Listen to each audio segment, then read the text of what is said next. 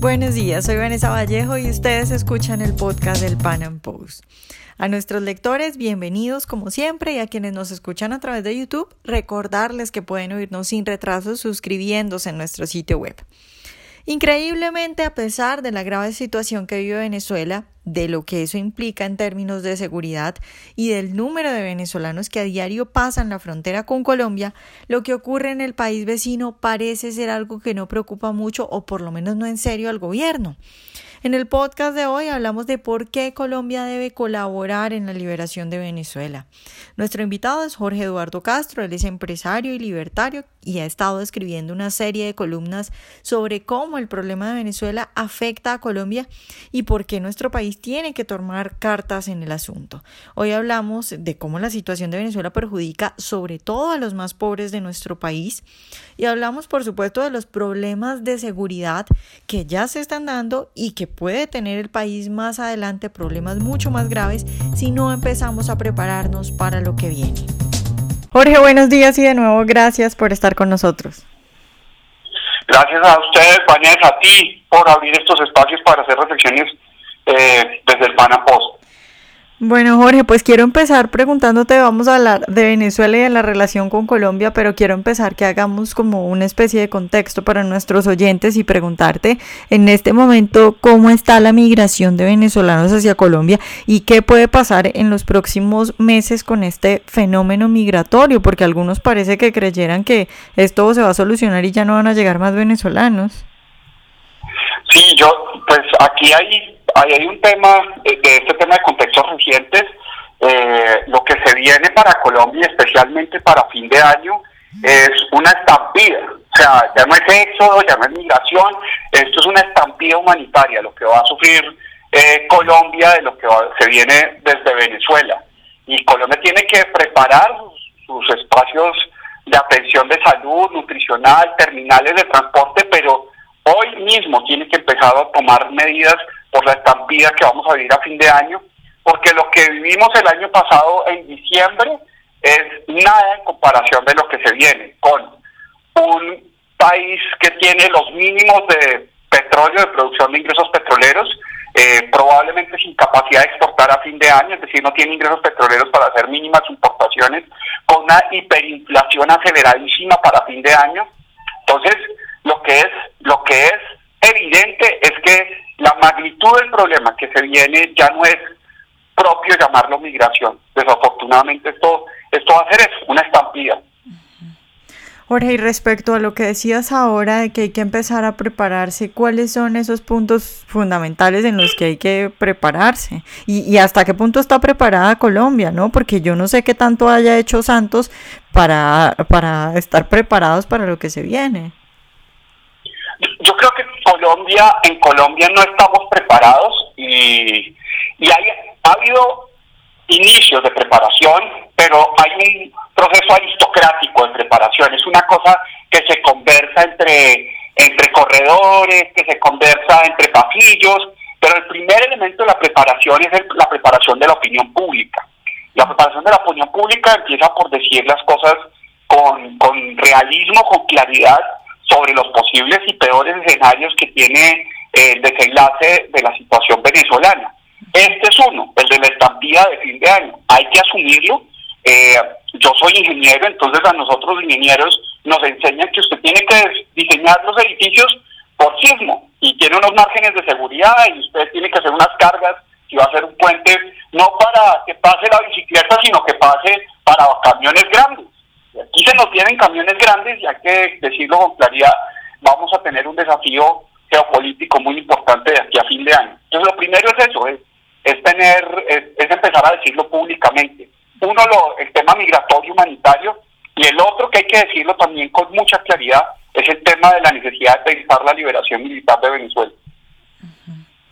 Jorge, respecto a eso, yo creo que todavía hay mucha resistencia a eso. Uno llega a decir algo así como apoyo militar, eh, liberación de Venezuela, intervención, cualquier palabra que quieras usar en cualquier rango, creo que la gente se espanta un poco con eso. Y, y, y sería, creo yo, que importante empezar por hablar ¿en qué término crees tú que tiene que ser ese apoyo? Porque claro, una cosa es que llegue a Estados Unidos, invada y ponga un Pinochet gringo ahí, otra cosa eh, sería colaborarles en cierto sentido. Entonces, ¿cuál crees tú que es el punto de colaboración que tiene que eh, tener Venezuela o que, debería tener Venezuela en este momento? Bueno, yo, creo que hay que diferenciar tres, tres temas. Uno, una invasión una intervención y una liberación. Creo que hay que ser también en eso, diferenciar la naturaleza de la fuerza activa. En este caso, una invasión, hay resistencia de parte de los grandes grupos de la población a las fuerzas que estarían activas, eh, que no serían nacionales.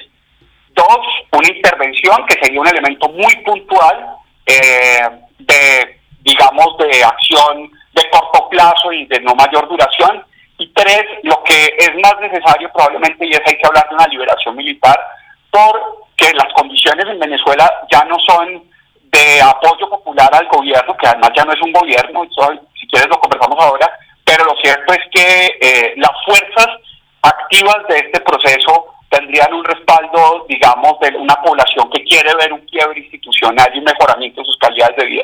Eso no puede dejarse en manos de Estados Unidos, eso tiene que asumirlo América Latina, pero desafortunadamente y por estas condiciones humanitarias, por razones de defensa nacional, Colombia tiene que pensar, pensar, y ojo que, que aquí pareciera que pensarlo es herejía, pensar el escenario de liderar de manera unilateral esa liberación. Y eso, eso cómo sería en que, pues claro, porque liberar, no sé, es una palabra que puede tener un significado diferente para cada persona. ¿A qué te refieres exactamente?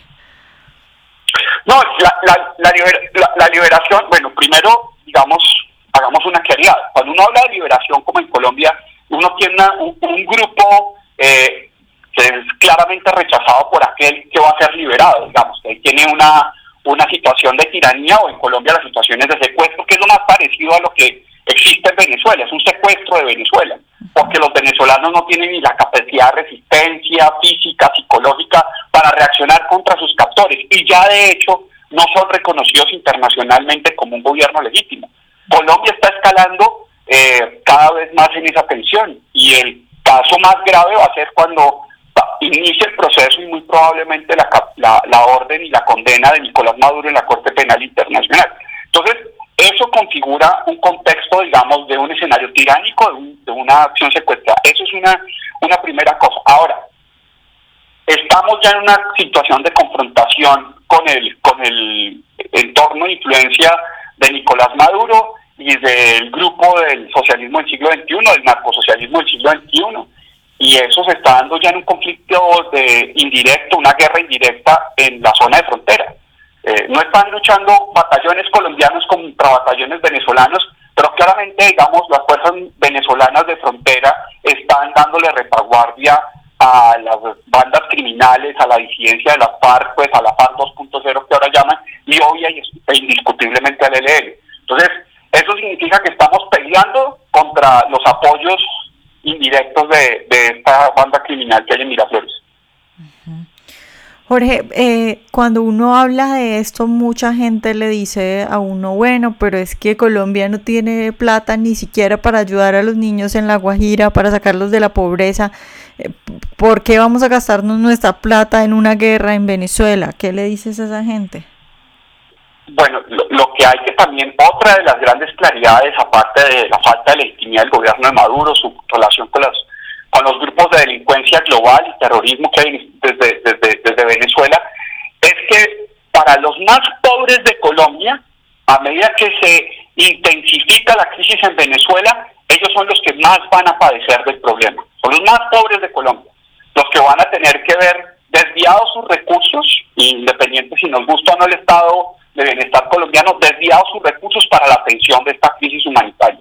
Entonces, todo lo contrario, si queremos más facilidades para apoyar, incluso en términos especialistas, los temas de alimentación, nutrición en las regiones más pobres de Colombia.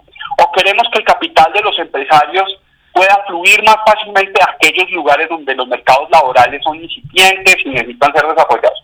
Todo eso es más fácil sin llevar adicionalmente el lastre del desastre de Venezuela. Luego, para los más pobres de Colombia en este momento no hay una prioridad quizás más importante que liberar, liberar militarmente a Venezuela. De hecho, el crecimiento económico que daría un nuevo fortalecimiento y un cambio en la dinámica de Venezuela puede incorporar a muchísimos de los pobres colombianos a unas fuerzas laborales eh, interesantes. Entonces, creo que quizás por los más pobres es que hay que asumir esta tarea.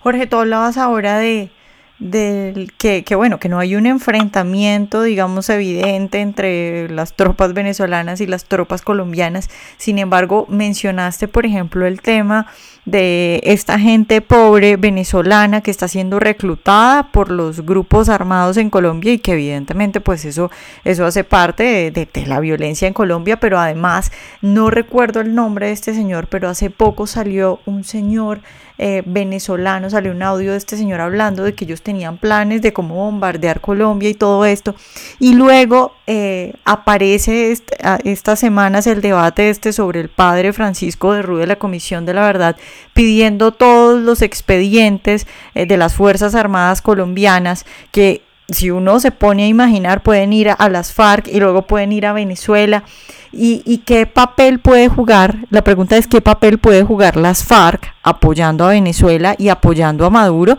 y a qué nos enfrentamos, porque es que claro, estamos hablando aquí solamente del, de, de, bueno, de la catástrofe humanitaria y de la gente que viene y de los trastornos en la economía, pero en términos de la violencia, de todos estos aspectos que te he dicho, ¿a qué nos estamos enfrentando? Bueno, dame arranco por el tema este último de la seguridad ciudadana y conversamos de los otros tres. El, tema de la seguridad ciudadana es también demasiado delicado para Colombia si no aborda el tema militarmente en Venezuela, porque lo que se está volviendo un problema de policía en Colombia es claramente el problema no resuelto de la captura y judicialización de los capos en Miraflores.